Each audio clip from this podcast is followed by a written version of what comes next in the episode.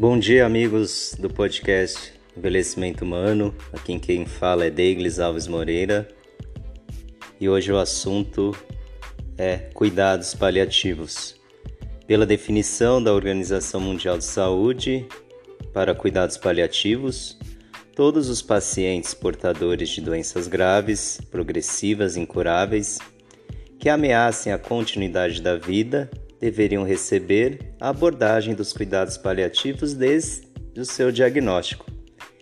Entretanto, sabemos que, se essa referência tivesse de ser cumprida, a maioria dos pacientes permaneceria sem nenhuma assistência paliativa, pois não temos ainda disponibilidade de profissionais e serviços que possam dar conta do atendimento dessa população. No Brasil, segundo dados do DataSUS, que é o Departamento de Informação e Informática do Sistema Único de Saúde, em 2006 faleceram mais de um milhão de brasileiros. Desses, mais de 725 mil morreram no Brasil com grande possibilidade de sofrimento intenso. Então existe uma dificuldade na questão de avaliar e cuidar do sofrimento. Temos então algumas recomendações de critérios para cuidados paliativos. Um dos critérios mais discutidos é o que se refere ao prognóstico de tempo de vida do paciente.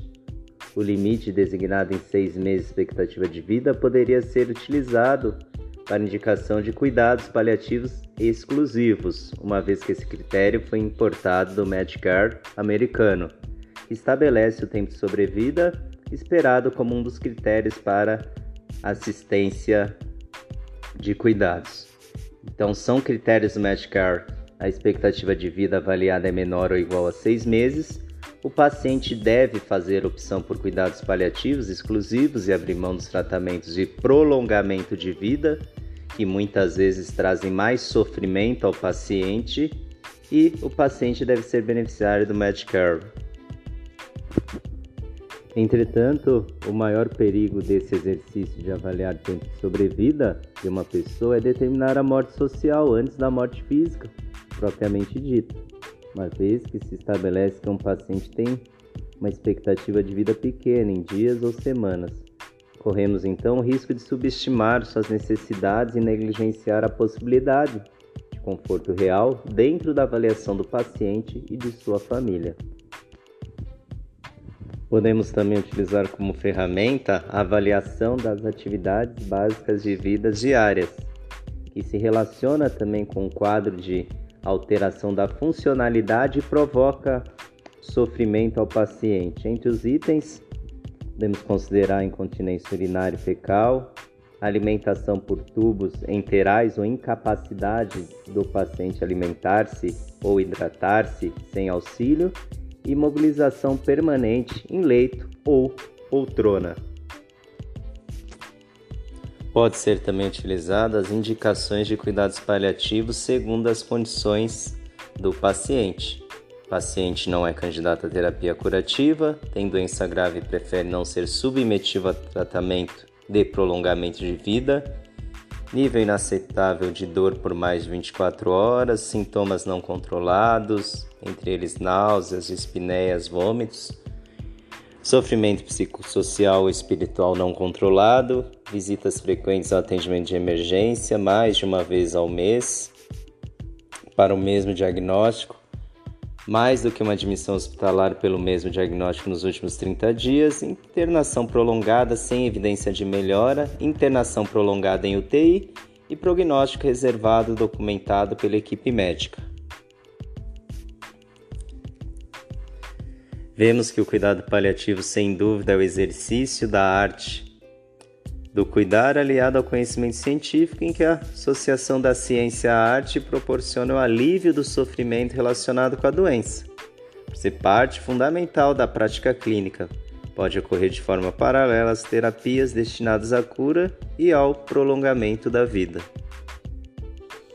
Devido à natureza complexa, multidimensional e dinâmica da doença, O cuidado paliativo avança como modelo terapêutico que endereça olhar e proposta terapêutica aos diversos sintomas responsáveis pelo sofrimento físico, psíquico, espiritual e social, responsáveis por diminuir a qualidade de vida do paciente.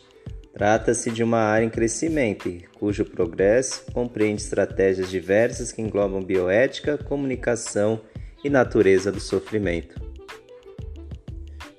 Como objetivos em cuidados paliativos é promoção do alívio da dor e de outros sintomas desagradáveis, afirmar a vida e considerar a morte como um processo natural da vida, não acelerar nem adiar a morte, integrar os aspectos espirituais e psicológicos no cuidado ao paciente e oferecer um sistema de suporte que possibilite ao paciente viver tão ativamente quanto possível até a sua morte. Oferecer abordagem multiprofissional para o paciente e familiares, incluindo o acompanhamento no luto, melhorar a qualidade de vida, influenciar positivamente o curso da doença iniciar o mais precocemente possível os cuidados paliativos, juntamente com outras medidas de prolongamento da vida, como quimioterapia e radioterapia, e incluir todas as investigações necessárias para melhor compreender e controlar situações clínicas estressantes. Os cuidados paliativos no Brasil teve início na década de 1980, teve um crescimento significativo no ano 2000 Hoje somos mais de 40 iniciativas em todo o Brasil, mas ainda é pouco, levando em consideração a extensão geográfica e necessidades do país. Assim será a maior responsabilidade em firmarmos um compromisso para, unidos num único propósito, ajudar-nos a construir um futuro promissor para os cuidados paliativos, a fim de que um dia, não muito distante, todo cidadão brasileiro possa se beneficiar dessa boa prática, que visa reduzir o sofrimento visa tranquilizar o paciente e seus familiares, trazendo um alívio de problemáticas causadas por uma doença de longo percurso. Eu me chamo Deiglis Alves Moreira e trabalho no podcast Envelhecimento Humano, cujo principal objetivo é divulgar ciência e conhecimento.